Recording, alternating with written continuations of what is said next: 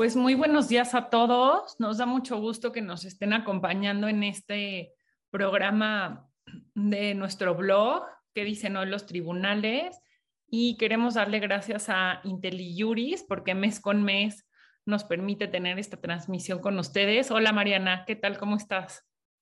Hola Denise, hola a todos los que nos acompañan. Este, pues un gusto estar con ustedes. Les traemos temas muy interesantes, como ustedes sabrán, la Suprema Corte ha, venido platicando en el transcurso de este mes de temas muy interesantes como eh, libertad de prensa, libertad de expresión, este, también temas vinculados con materia penal. Em, entonces, pues bueno, este, este webinario traemos muchos temas eh, y pues bueno, vamos a tratar de abarcarlos todos. Será un reto sin duda, pero, pero bueno, será un gusto también que nos puedan acompañar. Sí, también lo que hemos visto es que mm, eh, ha habido más publicaciones de precedentes, eh, entonces este, esto también está siendo como más interesante respecto como el inicio del año. Y también vemos em, como algunos temas que no, no en sí son nuevos, pero sí más presentes, algunos en, temas eh, del procedimiento laboral, que nos trae toda esta parte de la reforma al sistema de justicia en esta materia, en materia laboral. Y también estamos viendo la publicación de criterios de asuntos que se resolvieron en 2020 y 2021 relacionados con, con la contingencia por, por COVID-19. Y bueno, se están publicando hasta ahorita, pero vale mucho la pena poder estudiarlos y, y entender qué está pasando. Entonces, pues ya sin más preámbulo y con el gusto de compartir con ustedes estos temas, vamos a comenzar. Entonces, justamente estos, estos precedentes que tenemos aquí se dieron en el, en el contexto de, la cuarentena, que como ustedes recordarán, eh, había una limitación al acceso a los, a los tribunales, a los juzgados, pero bueno, una limitación muy grande y mucho eh, pues desconocimiento de cómo se iban a tramitar los asuntos. Entonces, en este primer caso, se dieron cuenta que la notificación de un auto tenía dos eh, fechas. Una, la que se había registrado en el expediente electrónico, en el CICE, y otra en la constancia de notificación en el expediente físico. Em, y eh, era importante esta fecha porque eh, era necesaria para contar el término para promover un recurso, ¿no? Entonces, al final de cuentas, el criterio que tuvo el tribunal colegiado es que la fecha que debía de tomarse como buena es la que quedó registrada en el expediente electrónico. Como pueden ver aquí en el texto de la tesis, pues todo está en el, en el contexto del, tema de COVID-19 y ahí fue donde se determinó que se le iba a dar más importancia a, a, lo que está en el expediente electrónico respecto del expediente físico. Y uno de los argumentos fue que finalmente el particular en ese momento no podía tener acceso de manera sencilla al expediente físico y por lo tanto lo relevante era lo que está en el expediente electrónico. Y pues justo también lo interesante de ese criterio es saber, bueno, esto es en el marco de, del COVID, de qué forma podríamos aplicarlo si es que pudiéramos eh, a un momento post pandemia, ¿no? Em, ¿Seguirían aplicando estos mismos criterios o simplemente es durante la contingencia? Bueno, solamente es como una pregunta que dejamos que dejamos ahí. Y en este mismo contexto de la, de la pandemia por COVID-19, también eh, traemos este otro criterio sobre las notificaciones. Y eh, lo que sucede es que la ley de amparo, en el artículo 28, fracción tercera, habilita al órgano jurisdiccional a realizar notificaciones cuando se trate de casos urgentes eh, por cualquier medio oficial. Entonces, en este caso, analizan la posibilidad y determinan que sí es factible realizar una notificación por medio de correo electrónico a las autoridades responsables. Esta notificación tiene que ser a través de su correo electrónico institucional em, y es válida la notificación aun cuando las autoridades no lo hayan solicitado expresamente. Esto es en el marco de la pandemia y también es en el marco de un caso urgente. Sí, nosotros justamente lo vivimos con un amparo que presentamos en mayo, junio de 2020. Em, y en donde, debido a que estaban cerradas las oficialías de parte de las autoridades, los propios juzgados tenían una limitación para poder incluso eh, notificarles la demanda, ¿no? Y, con esto dar trámite al juicio. Entonces, eh, sí, como bien decimos, esto fue en otro contexto, pero sí abre la posibilidad de mm, plantear ante los, los juzgados y los tribunales el que se utilicen los medios electrónicos cuando exista una limitación para poder notificar o encontrar a las autoridades, que, que eso es como la parte rescatable, ¿no, Mariana? Sí, exacto. Y sobre todo este tema del el correo electrónico, que en otra materia completamente en transparencia, vemos mucho que existe la posibilidad de recibir todas las notificaciones relacionadas con las solicitudes y procedimientos de acceso a la información eh, a través de un correo electrónico personal. Y aquí ya no lo estamos viendo a nivel instituciones con un correo electrónico oficial, sino ya de cualquier persona que señala cuál es su correo electrónico y que solicita que ahí se le hagan las, las notificaciones. Estaría interesante ver en unos años si el Poder Judicial llega a hacer estas notificaciones eh, al correo electrónico de los quejosos o de sus representantes solamente con una, con una solicitud y también estaría interesante saber si por ese mismo medio se pueden hacer las notificaciones personales y creo, creo, Denise, que tenemos una tesis más o menos relacionada. Sí, justamente. Ahora, este, este, este criterio que, vamos a ver ahorita, pues realmente sale mucho de lo que estamos acostumbrados en la práctica al plazo que se tiene para la promoción de una demanda de amparo. Sabemos que estos son 15 días hábiles a partir de, que se realice el acto reclamado. En este caso, es un caso que se presentó en materia laboral y voy a poner aquí el, el texto de la tesis. Y lo que sucedió fue que la Junta de Conciliación y Arbitraje fijó la fecha para la celebración de la audiencia de conciliación, que pues saben que es casi como el, punto de partida, ¿no? Para el, procedimiento en materia laboral y la persona que, el trabajador, bueno, no, se dice aquí el, quién lo promueve, ¿no? Pero pensemos que fue el trabajador quien al ver que, la fecha que, se, se, señaló para que se celebrara la audiencia de conciliación fue excesivamente lejana. Y este es un problema que estamos viendo todos en la práctica, eh, la dilación en, la mm, impartición de, justicia, no solo en materia laboral, sino incluso por los propios eh, órganos del Poder Judicial Federal, ¿no? Entonces, ante esta situación, pongamos un ejemplo de que se señaló la fecha de, la audiencia de conciliación seis, siete, ocho meses después, es un ejemplo. El, trabajador promovió amparo, pero lo promovió fuera del plazo de 15 días, contados en el momento en el que se emitió el auto por la, de la Junta en la que se señaló la fecha, ¿no? Entonces, aquí quedaba la duda de cómo podría ser procedente el amparo si no había sido dentro de estos 15 días, que pues en eso sí la, ley de amparo es contundente, ¿no? En señalar el plazo.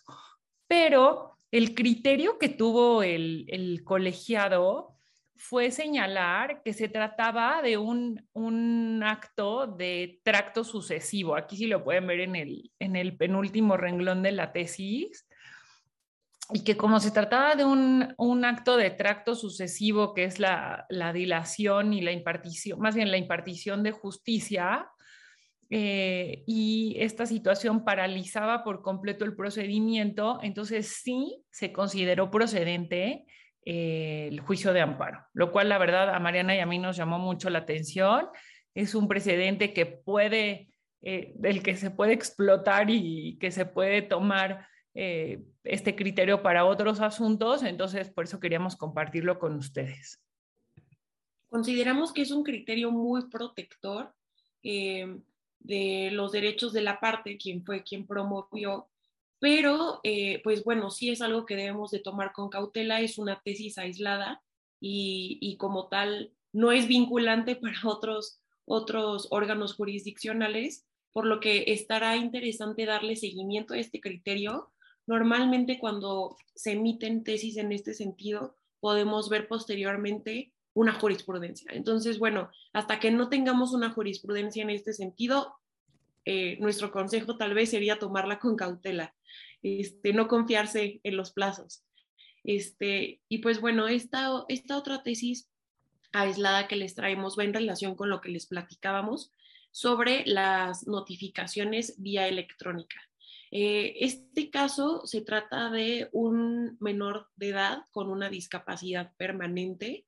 Eh, acudió a un juicio laboral y en el juicio laboral solicitó expresamente, es decir, aquí no fue impuesto por el órgano jurisdiccional, sino que fue a solicitud de parte, que todas las notificaciones se le realizaran de forma electrónica. Em, lo que sucedió en esta tesis es que una notificación el órgano jurisdiccional y de hecho una notificación importante porque aquí ya se encontraban en la etapa de eh, cumplimiento de la sentencia, el órgano jurisdiccional le notifica a este menor con discapacidad que eh, la autoridad responsable había remitido oficios para cumplir con, con, la sentencia. Entonces se le da vista al quejoso, al menor de edad, y eh, la oportunidad para que manifieste lo que a su derecho convenga. No obstante, como esta notificación se le realizó por lista y no se le realizó por forma electrónica, bueno, pasa desapercibida por parte del quejoso, no manifiesta nada y por consecuencia se tiene por cumplida la sentencia. Entonces, una vez que sucede esto, el quejoso menor de edad eh, em, señala que la notificación que se le realizó por lista, pues bueno, fue indebida en tanto que se le había, él había solicitado y adicionalmente se había acordado favorablemente su solicitud de que las notificaciones se le realizaran de forma electrónica. Entonces, en este caso, señalan que la notificación sí debió haberse realizado de forma electrónica al quejoso, pierde validez la anterior notificación por no cumplir con, con esta formalidad que había quedado concedida por el órgano jurisdiccional. Y lo curioso aquí es que si ustedes pueden ver en esta parte de la tesis, el fundamento es eh, los derechos de los niños y niñas y adolescentes. Aquí citan eh, el protocolo eh, de actuación para quienes imparten justicia, pero específicamente en el tema de menores de edad, en el tema de personas con discapacidad. Este, entonces, pues bueno, sí vemos que esta fundamentación está muy vinculada con estos dos elementos del quejoso, ¿no? Uno sería que es una persona menor de edad y segundo, que es una persona con discapacidad.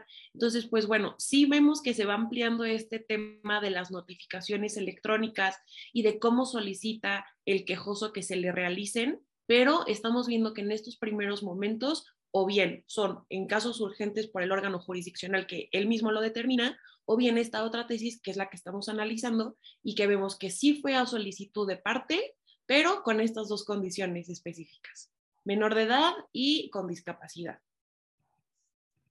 Buenísimo. Pues entonces pasamos a la materia laboral y en este criterio también hubo una omisión eh, por parte del, en este caso es el Tribunal de Arbitraje, de acordar sobre el ofrecimiento de pruebas.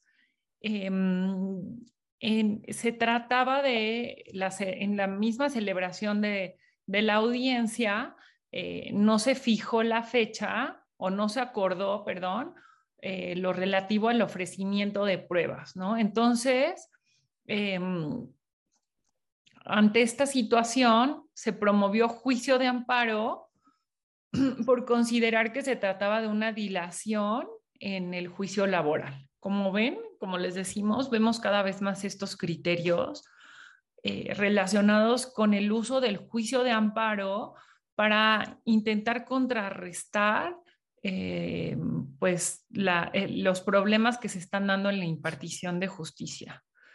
Inicialmente la jueza consideró que, la demanda de amparo era improcedente, que este no era el medio para eh, impugnar un, aspecto procesal, eh, pero el tribunal colegiado determinó que sí había una dilación en el juicio. De hecho, aquí se hace como un análisis de cuántos días se tienen que considerar como suficientes para, para tener como, como una dilación en la tramitación del juicio y, se acepta eh, la promoción, la procedencia del amparo, diciendo que sí se pueden promover amparo contra actos omisivos, esto es la omisión de acordar sobre, sobre, las sobre el ofrecimiento de pruebas, siempre y cuando está vinculado a que haya una dilación en la tramitación del juicio, ¿no? Entonces, este, esto mismo, ven cómo se están relacionando unos criterios con otros.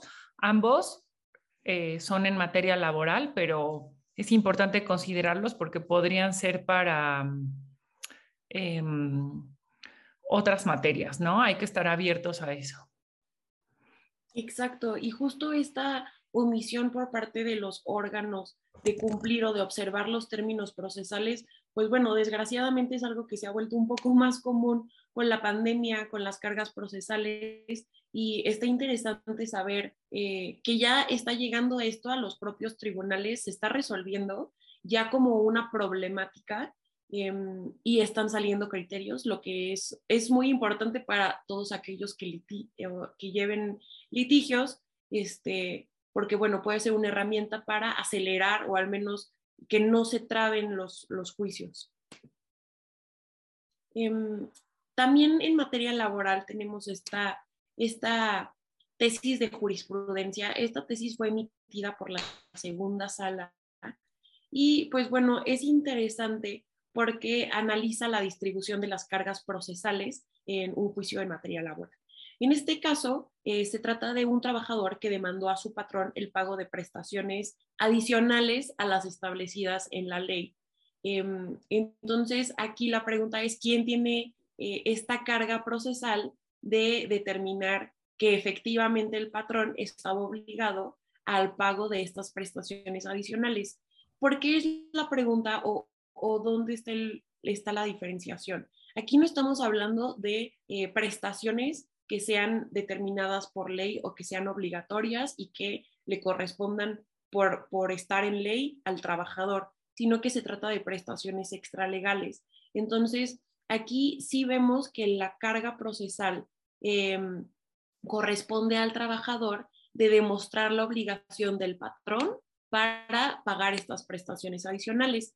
En esta tesis es muy interesante porque analiza ¿Cuál sería la prueba idónea que puede ofrecer el trabajador para acreditar la existencia de estas prestaciones extralegales a cargo del patrón?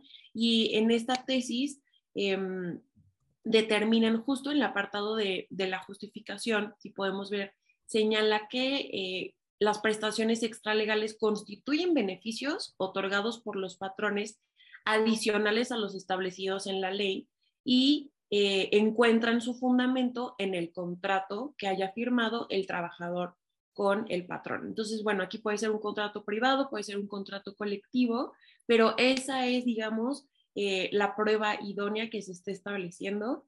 Em, y pues bueno, aquí también se analiza qué es lo que sucede si em, el trabajador presenta la demanda y el patrón no da contestación a esta demanda.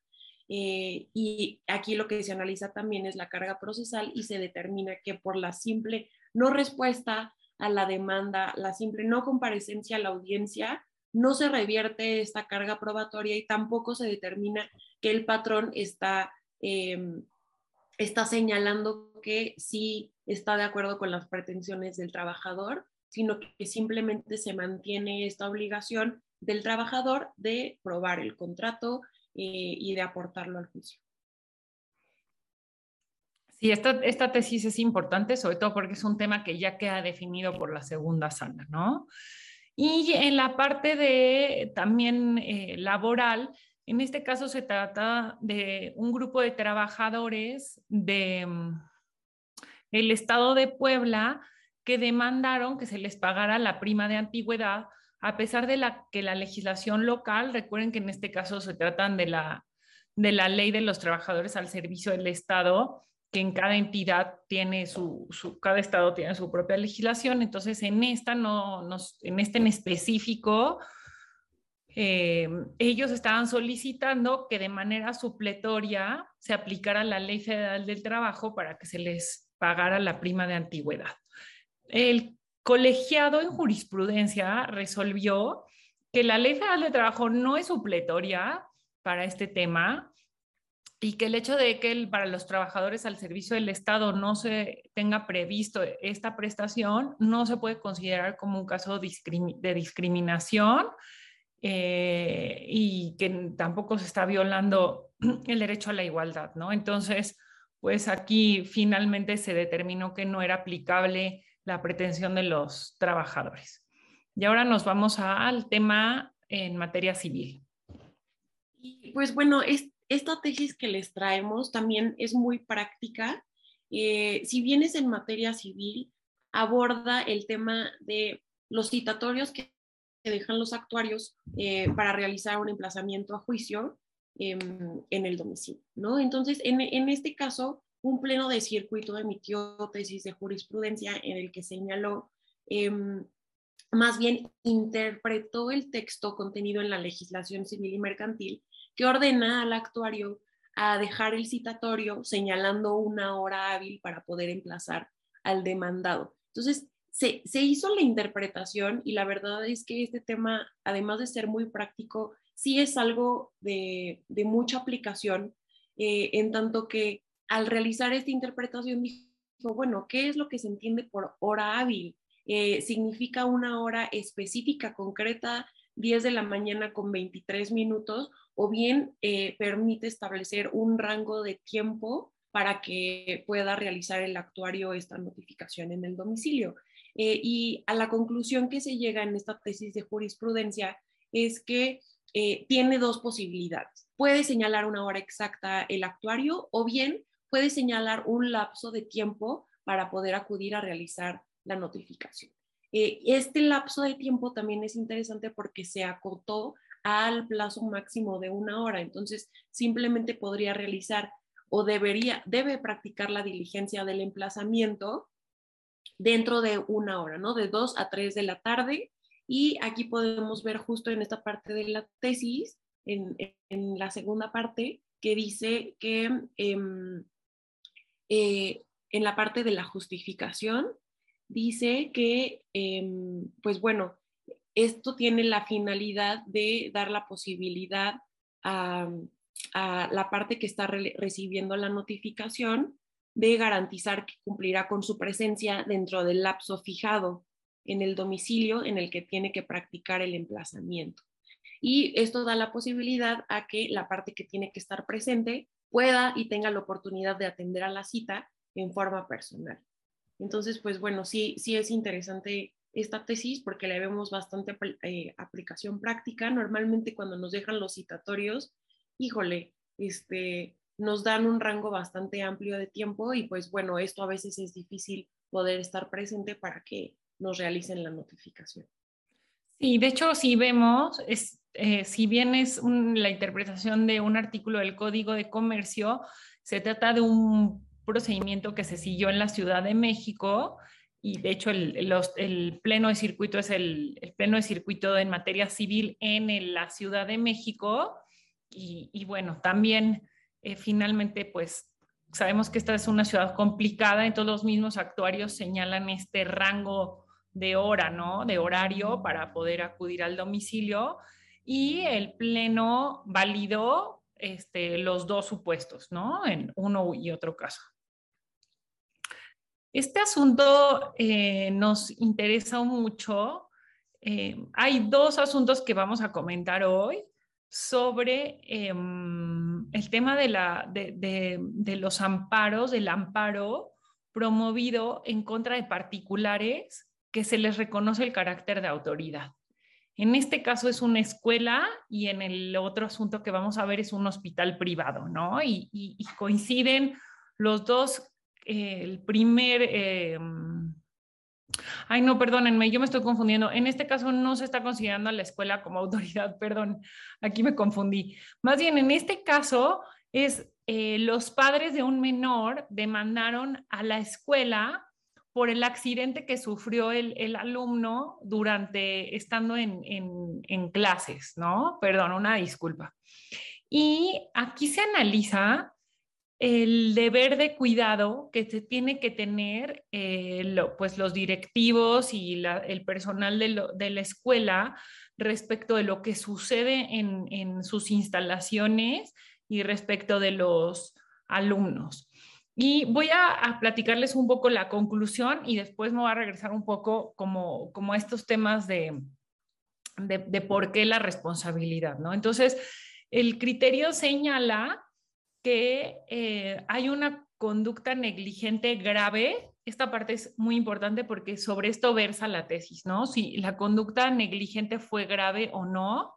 Y en el colegiado resolvió que sí era grave porque hubo una falta de supervisión y esto llevó a que se condenara a la escuela a, cubrir los daños económicos y morales que sufrió el menor.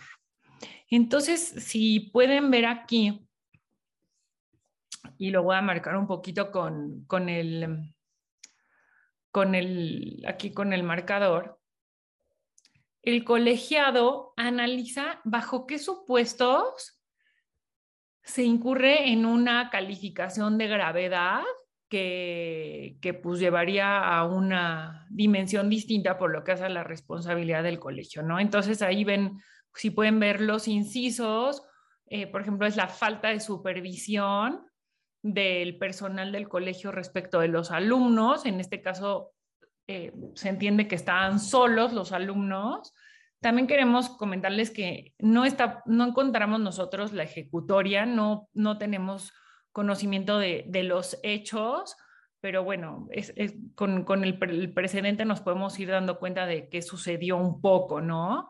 También ven que un tema relevante es que no había un protocolo de actuación en caso de que, de que hubiera un siniestro y entonces se entiende que el colegio actuó de manera improvisada, hay una, se encontró una falta de capacitación en el personal para responder ante una situación de este tipo, que fue un accidente. Y también otra parte es como el hecho de que no se acudió de manera rápida a prestar los servicios de urgencias y médicas. Y todos estos aspectos fueron considerados por el tribunal colegiado como un tema de una negligencia grave, ¿no? Entonces, eh, bueno, sí se consideró como responsable por el daño patrimonial y moral, pero además se le calificó como grave. Y el segundo precedente em, que se emitió respecto a este asunto fue porque los padres demandaron a la escuela por el daño causado al menor y también a los padres en lo individual, ¿no? Y el tribunal resolvió que no puede considerarse que se causó un daño moral a los padres, sino que simplemente esto se limita al hijo, que es quien tiene el carácter de víctima, entonces se acotó el daño moral al menor. Estas y otro, este, estos precedentes ya eh, tienen relación con otros en donde también se ha resuelto sobre las obligaciones de las escuelas y yo un poquito me confundí ahí con el tema de, de como autoridad responsable, pero en el caso del bullying escolar sí también ha habido un cambio en los criterios y en mm, responsabilizar mucho más a las escuelas por lo que está pasando dentro de las instalaciones, ¿no? Sí, la verdad, nada más comentar que en esa tesis es interesante justo lo que destacas, eh, cada vez estamos viendo responsabilidades más concretas por parte de, las escuelas y también una mayor eh, claridad en hasta dónde llegan sus obligaciones, hasta dónde llegan eh, la responsabilidad hacia el menor y, justo estos elementos para determinar la negligencia como grave, la verdad es muy interesante porque sí determinan un parteaguas en lo que las escuelas deben de considerar eh, a la hora de organizar incluso sus propios estatutos, reglamentos y formas de actuar. Yo creo que esta tesis es, es, es, un criterio imprescindible para todas las escuelas, es algo que sí deben de tomar en cuenta para evitar ser eh, consideradas como responsables por daños que puedan sufrir los menores de edad a su cargo. Sí, definitivamente. Y pues bueno, este, mm, en, la, en, el siguiente, en el siguiente criterio que les traemos también, también refiere a, a responsabilidades. En este caso se refiere a responsabilidad civil objetiva y la verdad es que es un caso es un caso muy interesante porque aterriza muy bien la responsabilidad civil objetiva y cuándo es cuando estamos frente a este tipo de responsabilidad. Eh, en este caso tampoco tenemos la ejecutoria del asunto, así que nos tenemos que limitar a, los hechos señalados de manera muy breve en, este criterio. Eh, lo que sí sabemos es que hubo un accidente em, y uno de los integrantes que estaban dentro del auto fallece. Eh, el accidente no fue causado por el auto en el que iba, iba la persona que falleció, quien perdió la vida, pero pues bueno, sí sabemos que los autos son considerados como, em, como mecanismos peligrosos. Entonces, a la hora de hablar de un mecanismo, de un aparato peligroso, luego, luego pensamos en responsabilidad civil objetiva. Pero en este caso es interesante porque en esta tesis aislada se analiza si el simple hecho de que una persona esté en un auto considerado como un aparato peligroso implica una responsabilidad civil objetiva para la persona que vaya manejando este auto. Y, a lo que se llega a, lo que se concluye en este criterio es que em, tienen que cumplirse los elementos, tienen que concurrir necesariamente los elementos de la responsabilidad civil objetiva que vemos ahí. Y dice, para que exista responsabilidad civil objetiva, en principio, solo es necesario la concurrencia de elementos siguientes. El uso de mecanismos peligrosos, que podría ser el auto. Segundo, que se cause un daño, que pues puede ser aquí el fallecimiento de la persona. Y tercero, que entre el hecho y el daño exista una relación de causa y efecto. En este caso se analiza este tercer elemento y se llega a la conclusión de que aquí no hay una relación entre el automóvil en el que iba la persona y su fallecimiento. ¿Por qué? Porque el accidente fue causado, no sabemos por qué, no nos cuenta el chisme esta tesis, pero, este, pero fue por una causa ajena al automóvil. Entonces, aquí lo que se determina es que aun cuando se esté utilizando un aparato peligroso que es el auto, su uso es legal. El momento en el que hay este, algo que lleva a la responsabilidad civil objetiva es cuando hay un uso que causa el daño, pero en este caso no sucedió así. Entonces, aquí no aplicaría la responsabilidad civil objetiva para quien iba manejando el auto eh, en el que iba la persona que falleció, porque no se acredita este nexo causal entre el daño y el auto. Perfecto. Y mm, creo que es nuestro último criterio en materia civil. Eh, otro tema que, estamos viendo cada vez más son todos estos cargos bancarios no autorizados. Eh, cuando, bueno, recibes un cargo en tu tarjeta de crédito o tu tarjeta de débito y no fue, eh, es el, el, cargo no fue realizado por el, el cliente, y en esta tesis, en estas dos tesis, se analiza cómo tiene que probarse en juicio esta parte de, oye, yo no realicé este cargo, banco, elimínamelo, ¿no? Y el colegiado analiza que va a depender, la carga de la prueba va a depender de cómo se hizo el pago. Si se hizo a través de la firma autógrafa, o sea, del voucher que firmamos con así nuestra mano, o si se hizo a través de la firma electrónica, que, ustedes saben es el uso del NIP, ¿no? Que cada vez está más generalizado esto. Entonces, el colegiado dice, y, este, el colegiado se basa en, precedentes de la corte, entonces por eso es, relevante este, este asunto, ¿no? Dice, si se trata de, la firma autógrafa, el, usuario, el, el el, sí, el cuentaviente tiene que ofrecer la prueba pericial en el juicio para que se analice si la firma eh, fue emitida por esta persona o fue falsificada, ¿no? Pero si bien es el, el, usuario el que tiene que ofrecer la prueba pericial, el que está obligado a presentar los vouchers es el banco, lo cual tiene una lógica completamente, porque por ejemplo, si yo digo, yo no hice este, este cargo, pues yo no tengo forma de tener el voucher porque yo no lo firmé. Entonces, aunque yo sí voy a, yo usuaria voy a tener que ofrecer la prueba pericial en el juicio, el banco tiene la obligación de presentar los vouchers. Y en este punto, si el banco no los presenta, el colegiado dice que se va a presumir que sí hubo una falsificación de la firma, ¿no? Entonces, este, estos puntos es muy relevante. Ahora, caso distinto es si el cargo se autorizó a través de firma electrónica porque en este caso es el banco el que tiene que ofrecer las pruebas y tiene la carga probatoria, porque dice, aquí es el banco el que tiene que probar si se utilizó el método de identificación del emisor de manera correcta. En el precedente no se entra como mucho al detalle este, de este tema, pero finalmente es, a ver, el banco fue el que determinó el uso de una firma electrónica para eh, la autorización de los cargos. Entonces, el banco tiene que probar que este proceso que él propuso se aplicó de manera correcta. Y solamente eh, si, si, y si no lo logra, pues entonces se va a tener que tomar como una falsificación del, del cargo, ¿no? Entonces, estas, estas dos tesis que aquí las pueden ver y bueno, ahorita en un momentito les vamos a compartir la presentación para que las tengan.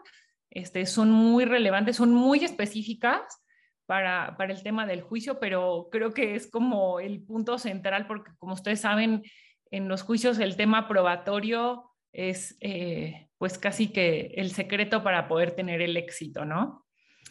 Y un poquito también en la parte digital, y yéndonos ya al, tema fiscal, en este caso, un particular recibió una resolución o un acto eh, que fue firmado por, por la autoridad fiscal, pero con el uso de su firma electrónica. Pues esto también ya cada vez lo estamos viendo más en la práctica, que se emiten las resoluciones, por ejemplo, del SAT con la firma electrónica del funcionario público. El contribuyente impugnó la resolución o el particular, diciendo que si bien estaba firmado con la firma electrónica, no se le había demostrado que esa firma estuviera vigente, o sea, que, que el certificado de sello digital de la firma estuviera vigente.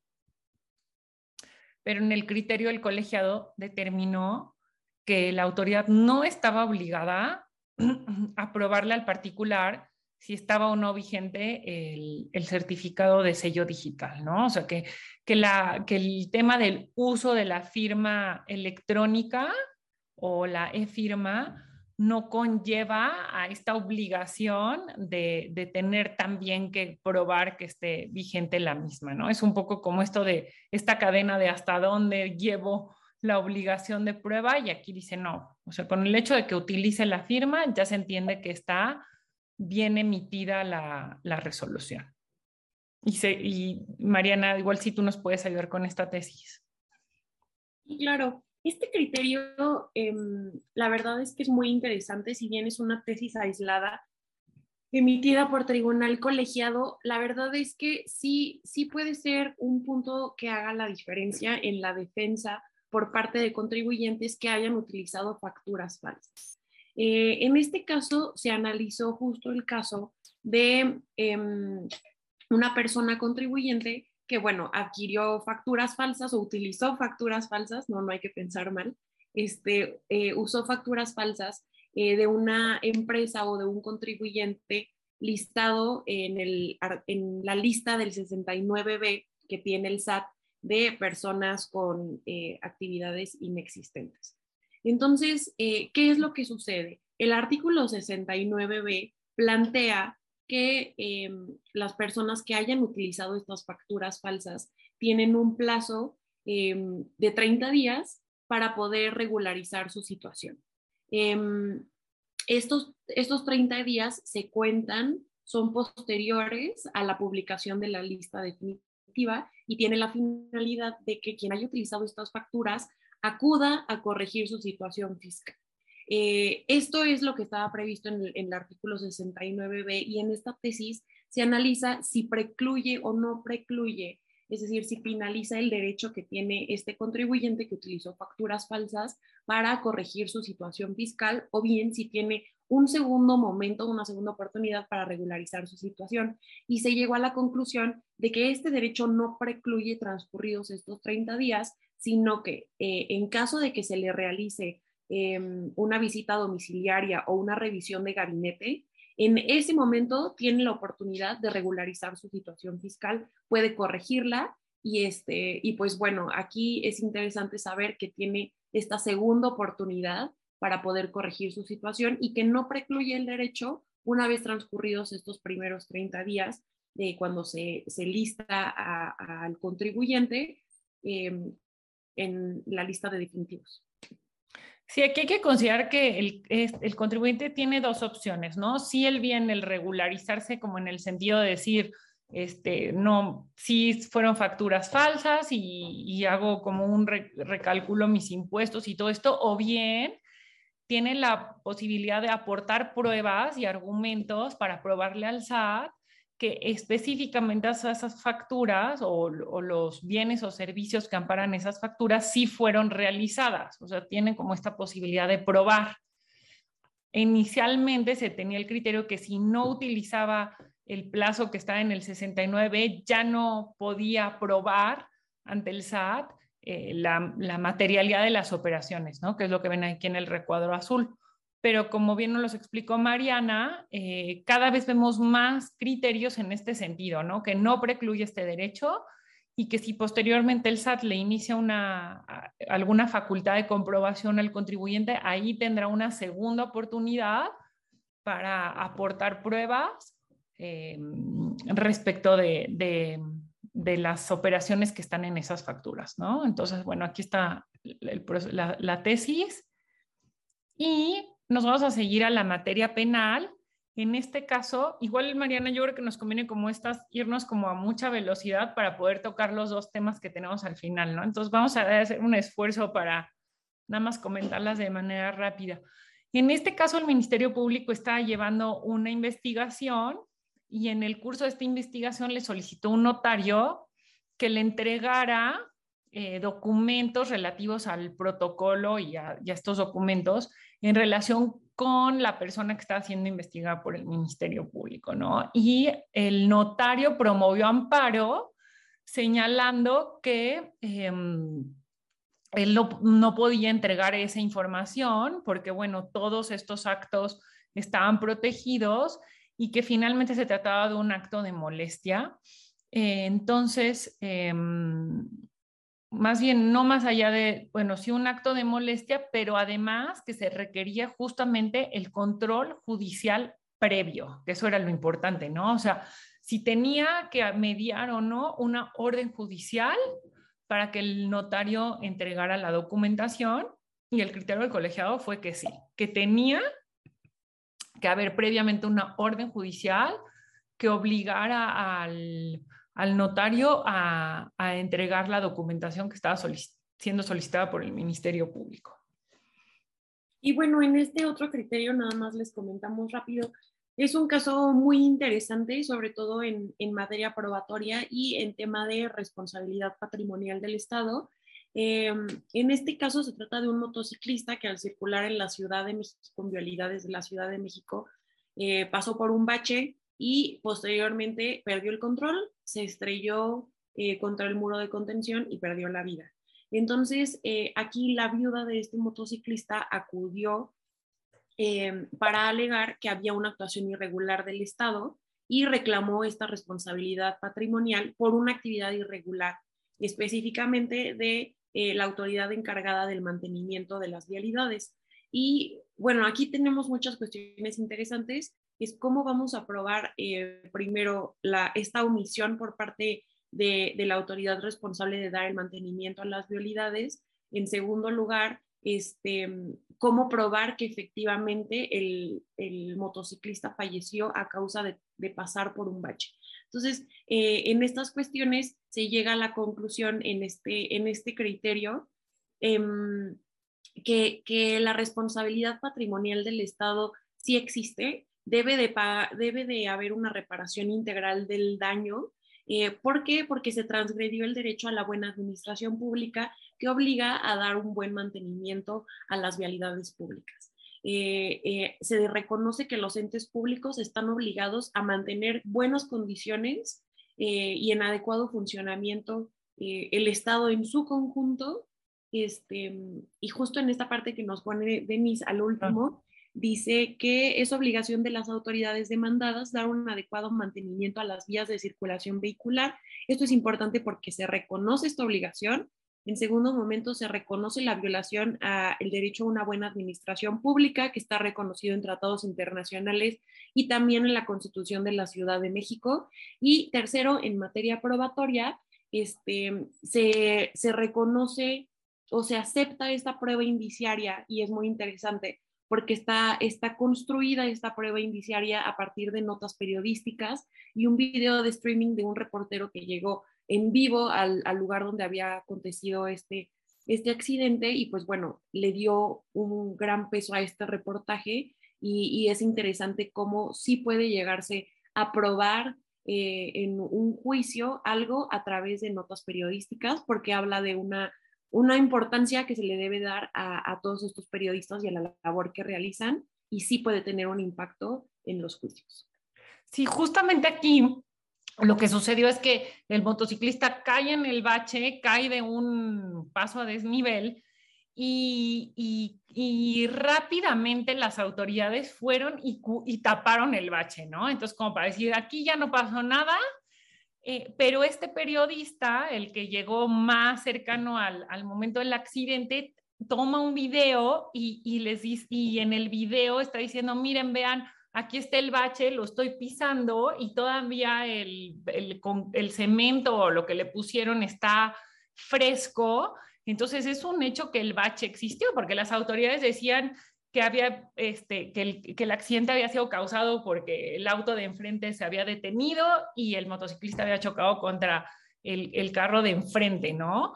Entonces aquí lo relevante, y por eso les recomendamos mucho este asunto, por la parte de la prueba indiciaria, porque dice, bueno, no hay una prueba que diga que podamos ver que la causa de la muerte fue el bache, pero sí de, se unen todas estas notas periodísticas, lo que se dijo, este, se hace todo este análisis.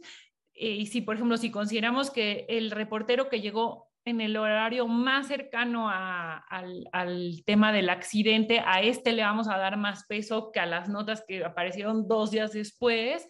Entonces, este, es un análisis muy relevante del uso de la prueba indiciaria en materia administrativa y también los temas que ven en, esta, en este slide pues son también este, como, como muy relevantes, ¿no? Este, el actuar irregular del Estado, la responsabilidad patrimonial del Estado y sobre todo este derecho a una buena administración pública que se reconoció de manera expresa en la Constitución de la Ciudad de México, pero además este, está previsto en tratados internacionales. Entonces, a partir de estos precedentes se podrían utilizar bajo otras legislaciones y en otros casos, ¿no? Entonces, les recomendamos mucho, mucho estos asuntos y la ejecutoria también está pública y si no, se las compartimos después, ¿no? Pero que la ejecutoria es donde se hace todo el análisis del tema de la, de la prueba indiciaria. Y en este asunto ahora sí, este, vemos la parte del, eh, se consideró a un hospital privado como autoridad responsable en el amparo, ¿no?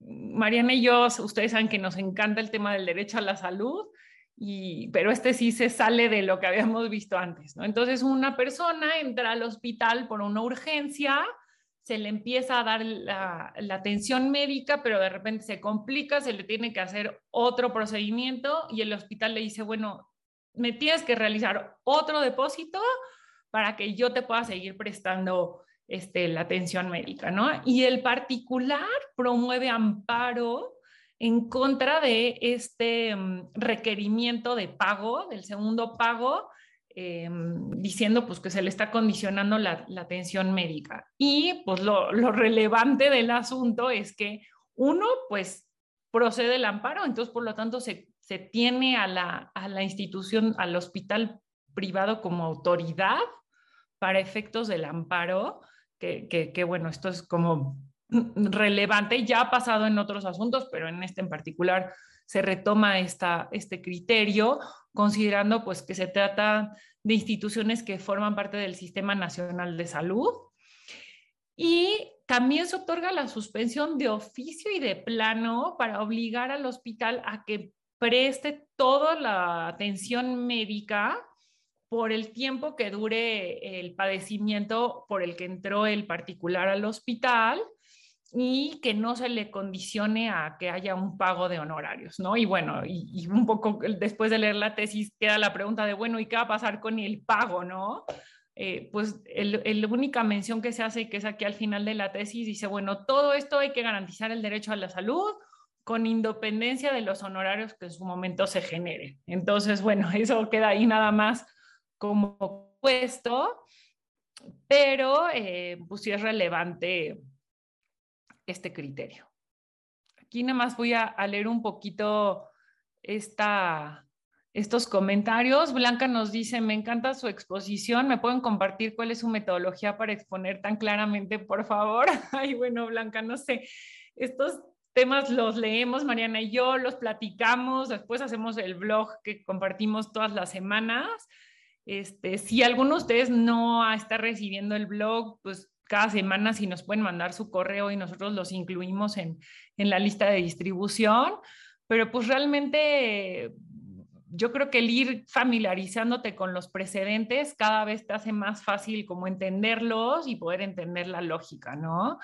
El criterio de responsabilidad, nos dice Eudoxio, este, es muy relevante porque sí vemos como, esta, como este desentendimiento de las autoridades de obligaciones que tienen con algo tan básico como, por ejemplo, tapar un bache. Y, a veces ya estamos acostumbrados a esto, pero cuando esto implica o está por medio de la vida de alguien, cobra una relevancia muy distinta, ¿no? Y este presente, la verdad, sí abre mucho eh, la oportunidad para buscar, pues, exigir a través del amparo y, y del, bueno, tendría que ser primero a través del juicio contencioso administrativo por la responsabilidad, la responsabilidad patrimonial del Estado, pero realmente hacer viva esta legislación, ¿no? Que, que tiene poco, poco avance en el país, ¿no? Rodrigo Pérez Salazar nos dice, además del aspecto indiciario, me permito apuntar que gracias al periodista se pudo aplicar el principio de derecho probatorio de que no requieren prueba los hechos notorios. Sí, exactamente. También todo el tema de hechos notorios se analiza en, en esta ejecutoria. Y ahorita mandamos otra vez la presentación y tenemos ya sus correos, ¿no? Este, no sé, Mariana, igual nos vamos a tener que saltar o, o, vamos a avanzarnos en estos temas, porque la verdad sí queremos platicar con ustedes rápido estos dos temas que en este mes discutió la Corte y si nos da tiempo, pues nos regresamos. Entonces, si quieres tú comentar este, Mariana.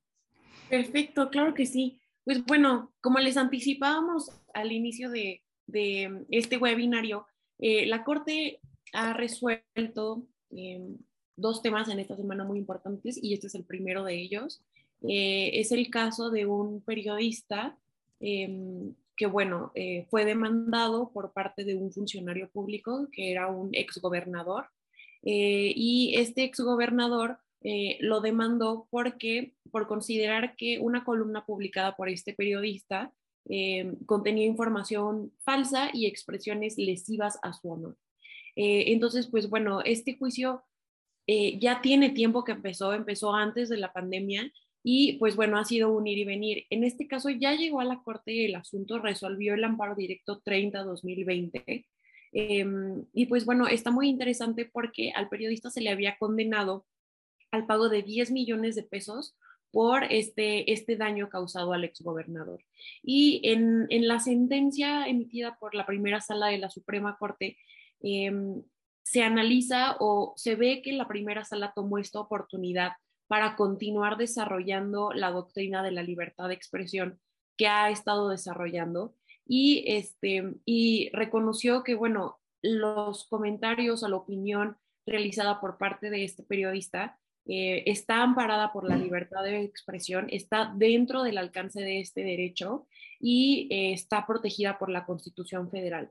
Es muy interesante porque además de que se trató una columna de opiniones, eh, la primera sala señala que las opiniones vertidas en la columna incitan o fomentan la discusión y el diálogo público. Entonces, eh, que no es que se esté afectando el honor de una persona, sino que se está contribuyendo a la discusión pública eh, y sobre todo de una persona que en ese momento tenía el cargo de gobernador. Y pues bueno, es muy interesante y yo creo que es muy importante, sobre todo en el marco de los acontecimientos que han sufrido los periodistas en nuestro país, que, que tengan este punto de apoyo o este, o este confort de alguna forma, saber que sus columnas están protegidas, incluso las de opinión, por este derecho de la libertad de expresión.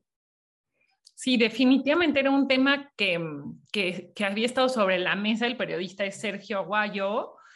Y bueno, pues había dado una batalla muy importante en tribunales, pero eh, antes de llegar a la corte sí había sido condenado al pago de, de, esto, pero sobre todo era como un golpe a, la libertad de expresión, ¿no? Entonces, como dice Mariana, el criterio de la primera sala es muy relevante y además, pues, justo llega en un momento eh, en el que estamos viendo estos temas, ¿no? Y el segundo asunto que quedó resuelto esta semana, pues es el, el, todo el tema del el fiscal general de la República y eh, pues la acusación que se tuvo en contra de quien fue la, la pareja de su hermano, que es eh, Federico Gertz, el hermano del, del, actual, bueno, quien fuera el hermano del actual fiscal,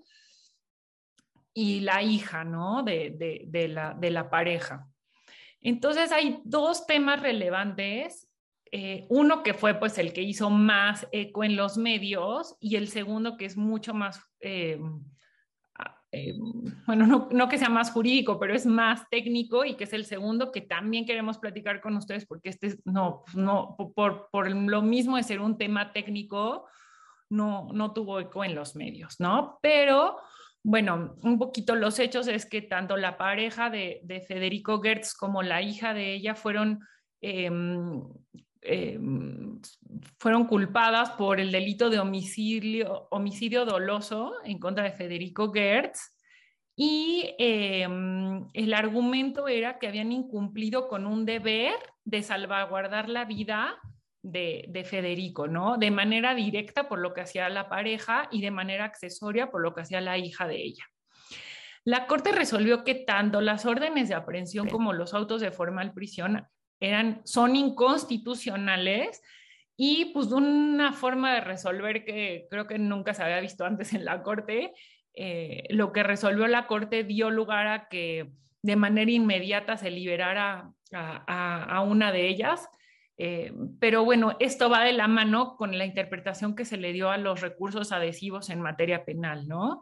Y los dos temas importantes, bueno, ustedes saben que este tema del, deber de cuidado, pues, o sea, no, no, no, eran, eran aspectos que normalmente no, ni siquiera están previstos en la ley, ¿no? Y ya para no entrar como en tanto detalle ni en temas políticos, lo que sí se determinó es que esta acusación penal se había basado en una interpretación de un deber de cuidado que excedía el límite de lo razonable, porque dice, la, la pareja de Federico Gertz no era una, eh, un médico, no era una persona especializada que pudiera tener el conocimiento de cuáles eran los tratamientos que tenía que recibir. Hay que considerar que él ya se encontraba enfermo en, en el momento de su muerte, no fue una muerte accidental, sino que fue el resultado de su condición Entonces dijo, no se le puede exigir a la pareja que tuviera todos los conocimientos y que realizara todo lo hasta lo imposible casi como para evitar su muerte, ¿no? Y aquí entra un poco como este de decir, no podemos esperar y sobre todo también entra como el tema de las mujeres que tengan como la obligación de, de tener todos los cuidados. Este deber de cuidado tiene un límite y, y, este, y bueno, y tiene un límite, ¿no? Y luego a la, a la hija se le había Em, se había dictado el, auto de formal prisión bajo la figura de garante accesoria, ¿no? Y pues la Corte realmente finalmente llega a una resolución que tiene sentido y dice, esta figura no está prevista, ella no tenía ninguna obligación de deber de cuidado y tampoco era una garante accesoria, entonces, bueno, es contundente la Corte al resolver estos dos temas. Y consideremos que estos asuntos llegan a la Corte y llegan a, partir de un recurso adhesivo en materia penal. ¿Por qué? Porque en el juicio el Ministerio Público y, bueno, no tenemos como todo el contexto, pero se habían presentado recursos por parte del Ministerio Público en contra de la de resolución que en, algún momento había favorecido a estas dos mujeres. Y cuando van al recurso adhesivo, la interpretación que se tenía hasta ahora era que Em, los inculpados solo podían em, presentar argumentos en contra de lo que decía el Ministerio Público. Esto es, estaba acotada la posibilidad de defensa eh, por parte, cuando, había, cuando quien actuaba, actuaba de manera adhesiva. Y lo que dice la, ay, perdón, aquí ya me fui, lo que dice la Corte es, en materia penal, solamente vamos a analizar en materia penal, pero en materia penal el recurso adhesivo no va a tener limitación alguna. El inculpado va a poder presentar todos los argumentos, incluso para lograr una mayor protección eh, respecto de los actos que se están reclamando. Esto es muy relevante porque va más allá como de la parte mediática y todo lo que, que sabemos que está detrás de este asunto, pero esto sí significa una posibilidad de una mayor defensa en materia penal y, creo que hay que tomar nota de esto, ¿no, Mariana? Igual conviene que tú también puedas agregar algo más, sobre todo tú que leíste bien toda la, la ejecutoria y todo, bueno, las dos sentencias. Sí, yo la verdad estaba picadísima leyendo, leyendo las sentencias y pues bueno, eh, yo creo que lo platicaste muy bien, igual nada más destacar Em, a mí me llamó mucho la atención esta parte que reconoce la Corte eh, de que la sentencia condenatoria para estas mujeres se basó en un estereotipo discriminatorio que les imponía un deber de cuidado en, función de su condición de ser mujer. Entonces, eh, está interesante esta conclusión a la que llega la Corte. Eh, nada más lo, resalto y lo destaco.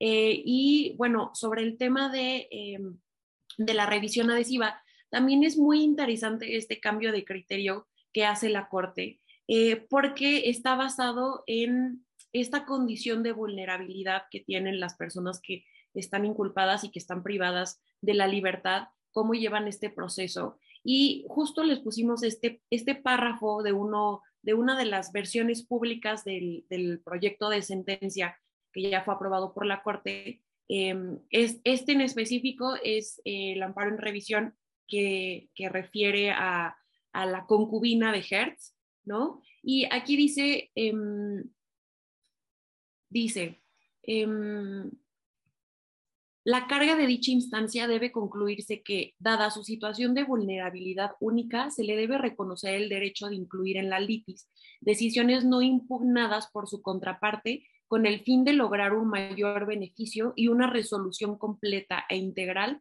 sobre la validez del acto o actos reclamados. Y la verdad es que es muy interesante, si bien este, este cambio de concepto eh, respecto de la revisión adhesiva es, se limita a materia penal, eso es importante destacarlo, solo aplica para materia penal.